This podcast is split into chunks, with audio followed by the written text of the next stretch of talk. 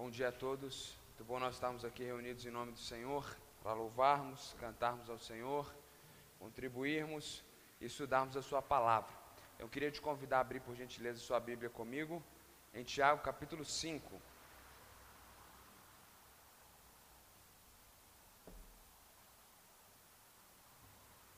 Nós estamos expondo essa carta aos domingos pela manhã. Essa mensagem estará disponível durante a semana em áudio, tanto no Deezer, Spotify, também no YouTube. Então, se você quiser ouvi-la novamente, se você quiser compartilhar com alguém, você poderá também fazê-lo. E se Deus permitir, à noite estaremos dando prosseguimento à exposição de Apocalipse. Tiago capítulo 5, do verso 1 até o verso 6, assim diz a palavra do Senhor. Escutem agora, ricos, chorem e lamentem por causa das desgraças que virão sobre vocês. As suas riquezas apodreceram e as suas roupas foram comidas pelas traças. O seu ouro e a sua prata estão enferrujados, e essa ferrugem será testemunha contra vocês e há de devorar, como fogo, o corpo de vocês. Nestes tempos do fim, vocês ajuntaram tesouros. Eis que o salário dos trabalhadores que fizeram a colheita nos campos de vocês e que foi retido com fraude está clamando, e o clamor dos que fizeram a colheita chegou aos ouvidos do Senhor dos Exércitos.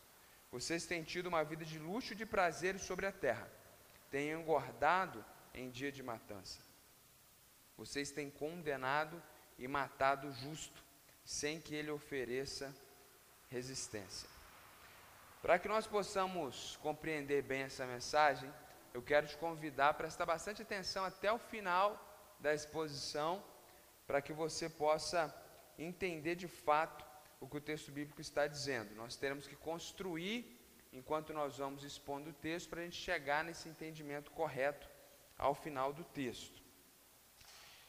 Talvez, numa primeira leitura, você pense que esse texto não tem nada a ver contigo porque ele está falando sobre ricos, ele está trazendo uma palavra contra os irmãos ricos. Na verdade, aos ricos, nem sabemos se é irmãos. E talvez você esteja pensando, esse texto não tem nada a ver comigo, porque eu estou bem longe da riqueza, estou pobre, estou em luta, estou em tribulação. Então esse texto não é para mim. Então fique atento até o final, porque eu tenho certeza que essa mensagem tem ensinamentos preciosos para todos nós, e não somente quem tem uma conta bancária abastada. Bom, o texto inicia com uma clara declaração de juízo contra os ricos.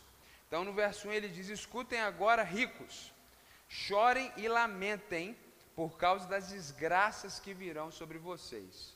Então, há uma declaração de juízo.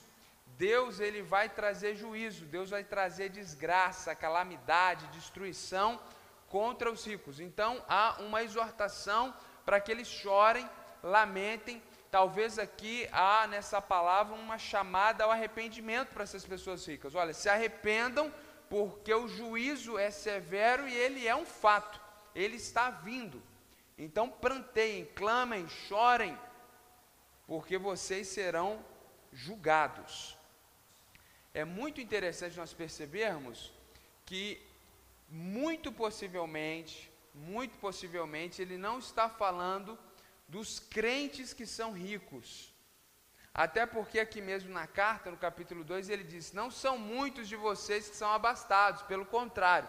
Então parece que aquela comunidade que estava lendo essa carta era uma comunidade, como a maior parte das comunidades brasileiras, compostas por pessoas que não são ricas efetivamente, como nós visualizamos, muito abastadas. Geralmente as comunidades elas são compostas de pessoas economicamente mais simples. E até pelo que nós vamos ler, pela descrição dessa postura aqui, parece que o texto está falando dessas pessoas que eram ricas, mas que não eram irmãos em Cristo Jesus. Isso vai ficando mais claro aqui ao longo do texto. No versículo 2 e no versículo 3, ele vai fazer uma explanação desse juízo que ele anunciou no versículo 1 ele vai dar detalhes como que esse juízo ele ocorre, como esse juízo vai ocorrer. E é interessante a gente perceber que o juízo está por vir. O texto no versículo 1 diz: As desgraças que virão.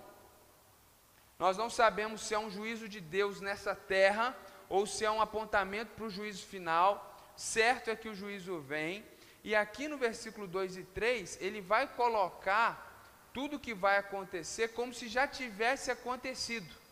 Não em contradição com o versículo 1 que aponta para um juízo futuro, mas para mostrar que o, futuro, o, o, o juízo é tão certo que é como se ele já tivesse acontecido. Então, aqui no verso 2 ele diz: As suas riquezas apodreceram e as suas roupas foram comidas pelas traças. É a ideia de que o juízo é tão certo que é como se já tivesse acontecido. É interessante a gente perceber também que essa palavra apodrecer, ela está ligada ao apodrecimento de algo que é orgânico.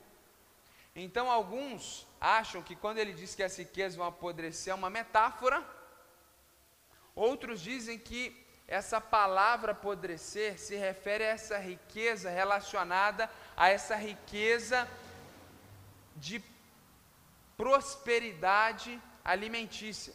O rico, ele tem condições de comer o que quer, o que seus olhos desejam, ele pode ter, ele pode comer, sobra, é farto.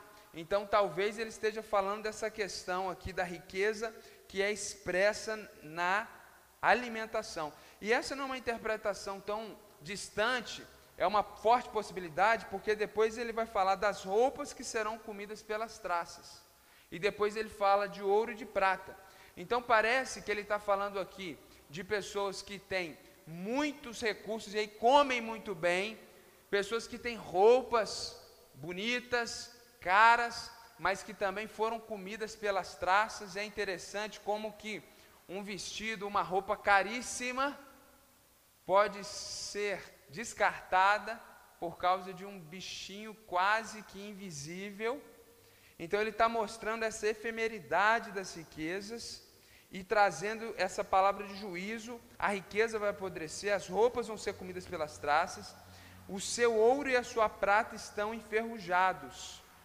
Naturalmente, ouro e prata não enferruja, então aqui claramente o que o texto está dizendo é dessa deteriorização dessa riqueza diante de Deus, ou como que diante de Deus ouro e prata não têm valor. Mas como é uma palavra de juízo contra pessoas que têm ouro e prata, a ideia é que vai perder todo o valor no dia do juízo. A riqueza terrena e material, ela vai ser considerada como um ferro enferrujado, sem valor algum. E o texto diz que essa ferrugem será testemunhas contra vocês. Então, essa riqueza, esse ouro e essa prata que as pessoas têm na terra, elas estão enferrujadas, ou seja, já foi decretado por Deus que isso não tem valor algum no reino de Deus, no reino de Cristo. E quando você chegar no juízo final, esse seu acúmulo de riqueza terreno não vai trazer a você naquele dia mais benefícios no reino de Deus, pelo contrário, vai ser um testemunho contra o rico e é interessante que o texto diz que essa ferrugem que corrompeu as riquezas terrenas há de devorar como fogo o corpo de vocês. Então, é muito forte a metáfora, é muito forte essa palavra de juízo contra os ricos. Ele diz aqui no verso 3, no finalzinho, na parte C do versículo: Nestes tempos do fim, vocês ajuntaram tesouros.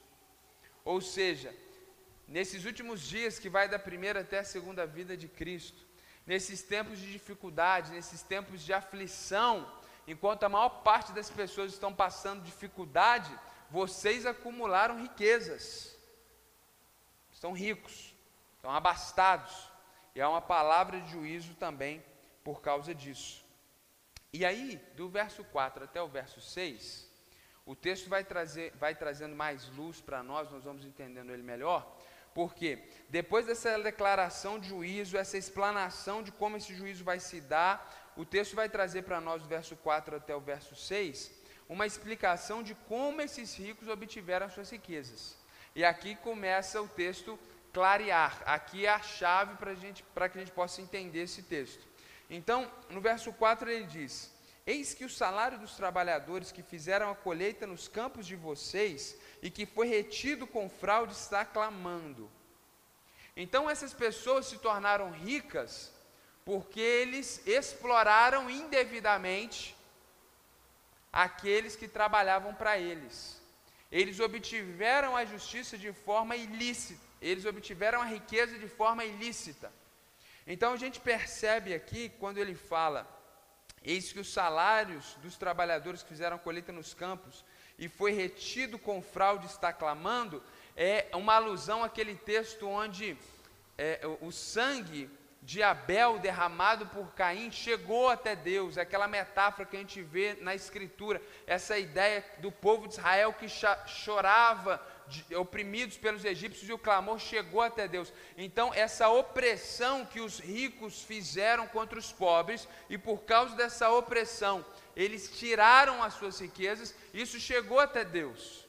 Deus ouviu o clamor do pobre. E é interessante que essa opressão, não entenda essa opressão numa perspectiva marxista das relações de trabalho. Para você que entende sobre isso. Para quem não entende, não faz sentido nenhum, mas para quem entende, preste atenção nisso. Quando a gente fala aqui de opressão, ele está falando de um salário que foi retido com fraude.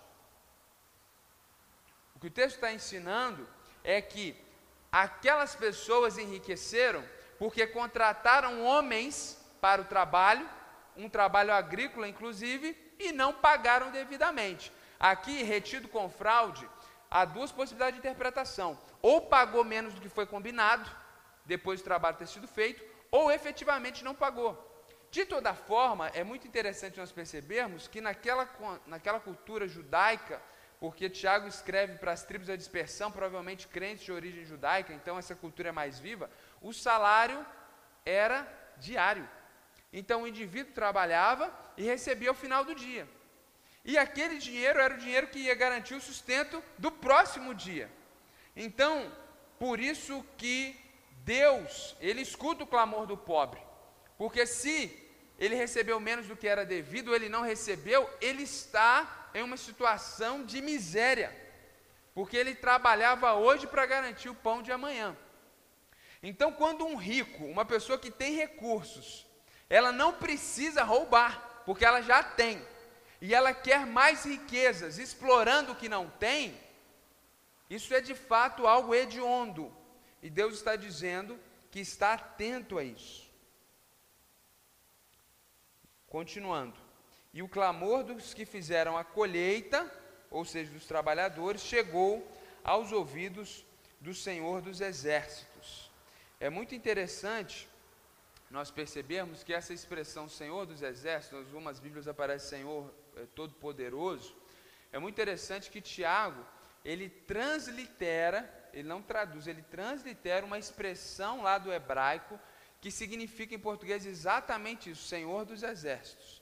Então a ideia aqui é mostrar que o Deus que está ouvindo o clamor dos oprimidos não é o Deus que um dos seus atributos é amor, nem é um Deus que um dos seus atributos é justiça, mas é o Deus que um dos seus atributos é Senhor dos exércitos. É um Deus com glória, com poder e com exércitos celestiais que ele usa para decretar juízo. Então a gente vê no Antigo Testamento que somente um anjo do Senhor, enviado à terra, matou milhares de pessoas. Então a gente entende que esse Deus, que é Senhor dos exércitos celestiais, ele está ouvindo. Isso é uma palavra fortíssima contra o que está trazendo a opressão. Muito cuidado. Você está em apuros, porque Deus, não só o Deus que é amor, mas o que é o Senhor dos exércitos também, ele está vendo e não só vendo, o texto está dizendo que ele está ouvindo o clamor do pobre, que está lá em aflição, em miséria, em sofrimento, por causa da iniquidade, porque você não pagou o que estava proposto, o que estava combinado, o que era devido. No verso 5 ele diz: Vocês têm tido uma vida de luxo e de prazeres sobre a terra. Então, a sobra. Então, não só a necessidade é suprida, há luxo e há prazeres, porque o recurso material ele proporciona prazeres pecaminosos e não pecaminosos. Então você ter recurso e você ter prazeres como viajar, comer do melhor dessa terra, a princípio não é errado, não é pecaminoso, mas alguns usam esse recurso para prazeres pecaminosos. E essas pessoas, esses ricos do texto, estão vivendo uma vida de luxo, de prazeres, e tem engordado em dia de matança, em dia de miséria, em dia de tristeza, em dia de pessoas sofrendo sem ter o comer, essas pessoas continuam engordando, estão bem.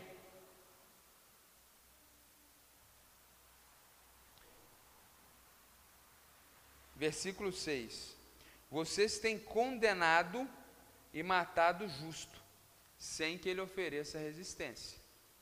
Quando aquele rico do texto deixa de pagar o salário devido, para o pobre que precisa daquele recurso para comer no dia seguinte, ele está matando esse indivíduo de fome. Essa é a ideia do texto. Matando o justo, aquele que não fez nada, aquele que fez a parte, aquele que trabalhou, sem que ele ofereça resistência. Porque o que, que o pobre pode fazer contra o rico? Isso desde que o mundo é mundo. Isso desde que o mundo é mundo. Então, meus irmãos, o texto mostra que esse juízo, ele é certo contra os ricos. Depois o texto explana como vai se dar esse juízo. E por fim, do verso 4 a verso 6, o texto mostra como que esses ricos obtiveram a sua riqueza. E é interessante que esses ricos que julgaram que não era necessário pagar o salário devido ao trabalhador, agora eles serão julgados. Eles mataram o justo e agora eles serão julgados. Então, o que os versículos estão nos ensinando aqui de 4 a 6 é que esses ricos que foram condenados, que serão e que já foram, eles são e foram condenados porque a sua riqueza foi adquirida de forma ilícita. Então, no texto bíblico, quem são os ricos? Os ricos desse texto são aqueles que, primeiro, verso 2, ele tem todas as suas necessidades supridas: alimento, roupa, o alimento apodrecendo e roupa, comida pela traça, de tanto que tem. O pobre não tem roupa, comida pela traça, porque não tem roupa em guarda-roupa. Essa é a ideia do texto. O rico tem tanto e está tão amontoado que as traças se proliferam, porque tem muita roupa no guarda-roupa. Então essa é a ideia. O rico ele tem todas as suas necessidades supridas e eles têm ouro e prata. O que, que o ouro e a prata faz? Garante com que esse suprimento seja contínuo e constante. Então veja bem, o que é o rico segundo esse texto? É quem tem as suas necessidades supridas e tem condições de continuar suprindo. Quem é o pobre? O pobre é aquele que é refém, refém do rico. Se ele não tem um trabalho que o rico dá para ele, ele não tem terra, ele não tem condição de prender, ele não pode fazer nada, e se ele não tiver aquele recurso, ele não tem outra fonte para ter como sobreviver. Isso já mostra para nós que o conceito bíblico de riqueza e de pobreza é muito diferente do atual.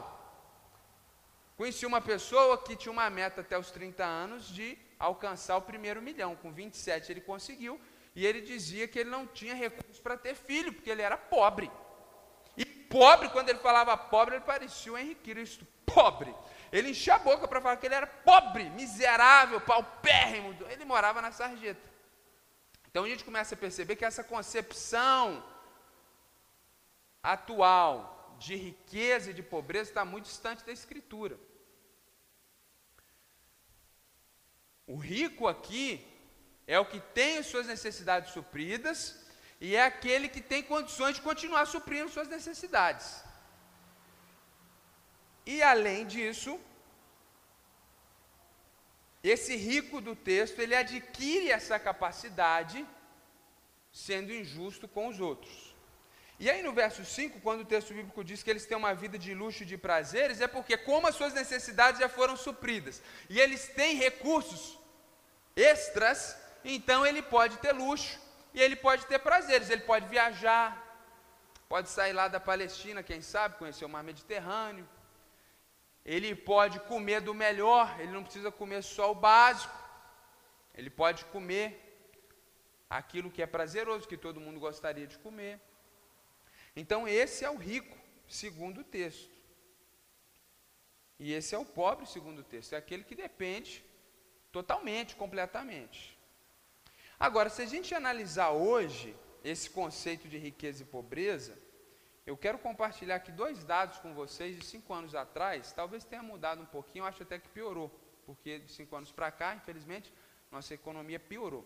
Então, vou ficar com de cinco anos atrás para a situação não ser trágica por demais para você refletir um pouquinho sobre essa questão de riqueza e de pobreza. Dados de cinco anos atrás mostram que aproximadamente 65% das famílias brasileiras tinham renda familiar de até dois salários mínimos. 65% das famílias brasileiras tinham renda de até dois salários mínimos. Isso mostra a pobreza, a desigualdade da população brasileira. Isso aponta para o fato que talvez você não seja tão pobre como você imagina. Porque são poucos irmãos entre nós que têm uma renda familiar de até dois salários mínimos. Existem, mas são poucos. E é interessantíssimo perceber que se a sua renda familiar somando está de quatro salários mínimos para cima, e aqui eu joguei o número para cima, tá? Porque se eu trouxesse aqui para baixo, ia pegar mais gente. Então eu estou jogando para cima. Se você, juntando a soma aí das suas famílias, das rendas da sua família, chega a quatro salários mínimos para cima, você está entre as, os 15% mais ricos do Brasil. Então a gente percebe que, relativamente no Brasil, Muitas pessoas que acham que são pobres e querem bater no peito e falar que é pobre, que não tem condição de fazer nada por ninguém, porque é pobríssimo, paupérrimo, está entre os 15% mais, mais ricos do Brasil. Quem ganha acima de 4. Se a gente for fazer aqui, trazer as estatísticas de quem ganha um pouquinho mais, você vai perceber que você está no topo da pirâmide, lá no vértice. Se a gente olhar na perspectiva bíblica do que é riqueza, a gente vai ver também que aqui não tem muita gente pobre. Porque, para a glória de Deus, quase todo mundo tem as suas necessidades supridas. E, para a glória de Deus, a gente não come só ovo. Para a glória de Deus, a gente pode fazer uma viagemzinha uma vez no ano. Para a glória de Deus. Então, não é todo mundo pobre, miserável, de uma perspectiva bíblica do que é riqueza. Então, talvez você não seja tão pobre como você imagina. E quando a gente fala de ter o ouro e a prata, essa condição de manter o seu sustento, não significa que você tem que ter lá milhões, que se você parar de trabalhar hoje, você vai ter a condição. A maior parte dos irmãos tem uma formação profissional, tem uma vivência que se você perder um emprego hoje, Deus vai te dar graça de trabalhar. Isso é riqueza. E as suas necessidades vão, dar vão, vão ser supridas dentro de um prosseguimento natural. Então isso nos mostra que talvez a gente pode parar de murmurar um pouquinho, a gente pode se alegrar um pouquinho mais, a gente pode agradecer o Senhor, mas esse não é o, foco do texto. Agora, voltando para a grande ideia do texto, depois de mostrar um pouquinho essa questão de riqueza e pobreza no texto, na atualidade, eu quero que você reflita o seguinte: o texto está condenando a riqueza? Não. O texto está condenando a riqueza que foi adquirida de forma ilícita. Agora você já entendeu que você não é pobre miserável. E que quando o texto fala de rico, isso se aplica para você também. Então a questão é: o que você tem? Você tem adquirido de forma correta ou de forma ilícita? O texto não considera que havia crentes adquirindo riqueza de forma ilícita. O texto ele, ele coloca os ricos que estão adquirindo riqueza de forma ilícita num grupo de pessoas que estão condenadas, que vão ser queimadas no inferno, porque ele não admite a possibilidade de ser uma realidade na vida de cristãos. Então, é muito interessante a gente perceber que a Bíblia aponta em diversos textos que os recursos é uma dádiva, é uma das dádivas que Deus pode dar a alguém. Então você ter recursos, ter condições é uma bênção de Deus. Seja porque você recebeu uma herança, seja porque você trabalhou e, e adquiriu, foi Deus quem te abençoou. E isso não é condenável. Agora, você está acumulando recursos de forma ilícita, então você se enquadra no que esse texto está condenando. Então a grande ideia do, do texto é muito simples. Todo aquele que enriquece de forma ilícita será julgado pelo Senhor dos Exércitos. Então nós precisamos tomar muito cuidado para que aquilo que a gente tem, a gente possa ter adquirido simplesmente de forma lícita, de forma correta, de forma santa. Então, uma primeira aplicação nesse sentido, inclusive, é uma reflexão muito simples. Nós temos pagado os impostos que são devidos? Muitas pessoas, elas têm mais do que outros, e elas têm mais do que elas deveriam ter, porque ela trata a questão de imposto de forma equivocada, de forma ilícita. Ninguém discute que a nossa tabela de imposto de renda está desfalcada, está defasada, que é um absurdo que a gente paga de imposto no Brasil, que é mais absurdo ainda para as pessoas que ganham menos, porque depois que ele sai da extrema pobreza e ganha um pouquinho mais, ele tem que pagar uma porcentagem absurda para não ter quase nada em troca do governo. Então ninguém está discutindo isso. E esse sistema já foi condenado por Deus, é por isso que Jesus vai voltar, vai mandar todo esse povo para o inferno, essa politicada toda vai sobrar pouca gente lá, e, e, e, vai acabar essa nação corrupta, vai acabar tudo, e a gente vai viver novo céu e nova terra, e Jesus vai reinar com equidade. Então a gente não tem que ficar preocupado com isso. Agora, no que cabe a nós, da César, a gente não pode ter mais, porque a gente deixou de pagar o que era devido. Muitos empresários que se chamam cristãos só são empresários porque não fazem a coisa da forma correta. É melhor não ser empresário. Se você, a gente escuta isso muito, pastor, é muito difícil para nós cristãos, é porque a gente sabe que não pode. Mas o Brasil ele foi feito, as leis foram feitas para a gente sonegar. Então Deus não quer que você tenha essa empresa. Deus não está te abençoando, isso não é de Deus para a sua vida. Se Deus está te abençoando para você ter uma empresa, é, Ele vai te dar condições de você pagar o que é correto, o que é justo, o que é devido. Então não é Deus que está te dando isso. Então a riqueza não pode ser adquirida de forma ilícita. A gente pode aplicar isso até para nós que somos cristãos, em como nós gerenciamos nossos recursos, porque a perspectiva bíblica é que cristãos eles são mordomos do Senhor. Tudo que nós temos pertence ao Senhor. Então, algumas pessoas têm muito e cada vez vão ter mais, porque eles não são generosos, não repartem com o que tem menos. Não repartem em nada. Não chamam para tomar um café na casa, se sai, deixa para o outro que tem menos pagar, quer dividir centavo, não conhece a palavra generosidade, não dá uma oferta, não abençoa uma pessoa que necessita, tem dificuldade com o dízimo, nós entendemos na nova aliança que quem não dá o 10% não vai para o inferno, o devorador não vai te matar. A gente não entende dessa forma. Porém, nós precisamos entender também que quem usa desse entendimento da nova aliança para não usar de generosidade, falha, erra. Então a gente conhece algumas pessoas que ganham pouco dentro desse espectro da realidade brasileira. E, e, a gente fica até constrangido porque a gente vê essas pessoas, às vezes, tirando o seu dízimo do bruto. E depois ele tem um monte de desconto, mas ele deu o dízimo do bruto. E eu mesmo já falei para uma pessoa: olha, dá, dá o dízimo aí do líquido, porque como é que você vai viver? Deus proverá. Então, é muito interessante nós percebermos que a gente tem uma, uma, algumas bênçãos aqui no país. A gente pode ganhar um terço de férias, a gente pode ganhar um décimo terceiro. A gente tem algum, alguns é, são lapsos de bondade do nosso sistema de trabalho, que é aquele momento que você pode respirar. E é aquele momento que você poderia exercer um pouquinho mais de generosidade, é o momento que a gente quer acumular mais. Então a gente tem que tomar muito cuidado. Porque a gente olha um texto como esse e fala, bom, eu não sou rico, não sou rico, sou pobre, esse texto não tem nada a ver comigo. E ele tem tudo a ver com todos nós. Porque dentro dessa perspectiva de pobreza aqui, talvez poucos irmãos se encaixariam. E o princípio, ele é o mesmo.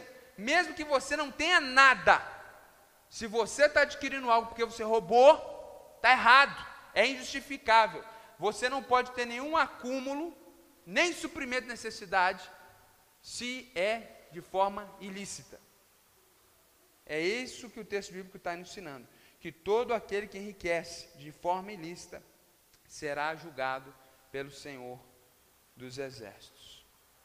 Então o texto traz essa declaração inicial de que os ricos serão condenados, depois ele explana como isso vai acontecer, depois ele mostra que os ricos que serão condenados não são as pessoas que adquiriram recursos e riquezas trabalhando de forma justa, correta.